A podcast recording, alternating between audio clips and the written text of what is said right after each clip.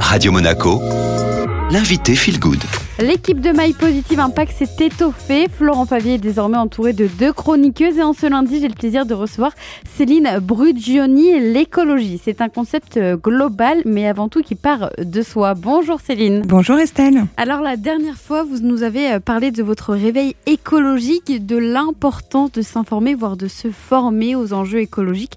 Alors, quelle est la prochaine étape? Oui, pour aller vers la transition écologique, comprendre est essentiel. Et pourtant, nombreux sont ceux qui comprennent la situation et n'agissent pas, malgré tout. Parce que comprendre ne suffit pas. Si savoir et comprendre suffisait, les cardiologues ne fumeraient pas, par exemple. Vous allez me dire qu'il nous faut un plan pour pouvoir engager des actions concrètes, bien sûr. Mais avoir un plan ne suffit pas non plus. Sinon, avec un régime ou une appli pour faire du sport, nous aurions tous un corps parfait cet été. Ce qui nous manque, Estelle, c'est d'avoir une idée précise de ce qu'on va vivre dans le futur. En coaching, on vous propose de visualiser l'atteinte de vos objectifs, mais surtout de ressentir comment ce sera pour vous à ce moment-là. De ressentir avec tous vos sens. Qu'est-ce que vous entendrez à ce moment-là? Qu'est-ce que vous verrez? Et surtout, ce que vous ressentirez émotionnellement. Car ce sont les émotions qui nous poussent à l'action. On en revient au cœur, à l'énergie que notre cœur peut nous faire déployer pour concrétiser nos idées. Parce que tout, absolument tout ce qui existe au niveau matériel, chaque objet, chaque entreprise, chaque mode de vie, est issu de notre imaginaire finalement et de l'énergie qui nous fait vibrer lorsque l'on pense à sa création. Alors, euh, si je résume tout, Céline, une fois qu'on a compris les enjeux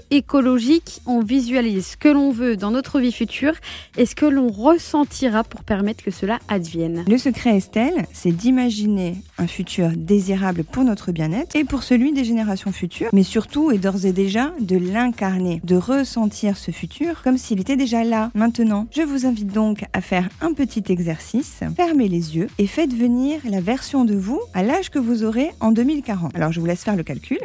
Demandez-lui à quoi ressemble votre quotidien dans ce futur, la qualité et le temps que vous accordez à vos proches, quelles relations vous avez au niveau professionnel. Demandez-lui de vous faire ressentir quelle vie elle expérimente et ressentez comment c'est de vivre votre vie en 2040. Vous pouvez en imaginer de façon très optimiste tous les détails de votre quotidien. N'hésitez pas à faire cet exercice le plus souvent possible pour dès à présent vibrer au rythme d'un avenir meilleur. C'est une belle façon de commencer à y contribuer, car nous sommes tous les fabricants de notre réalité et nous pouvons uniquement ce en quoi nous croyons. Si individuellement nous changeons nos croyances sur l'avenir, nous pouvons choisir de créer un futur désirable pour tous. Nous pouvons devenir des passeurs de bonheur, les créateurs d'un nouveau monde, un monde où les citoyens et les organisations seront plus heureux.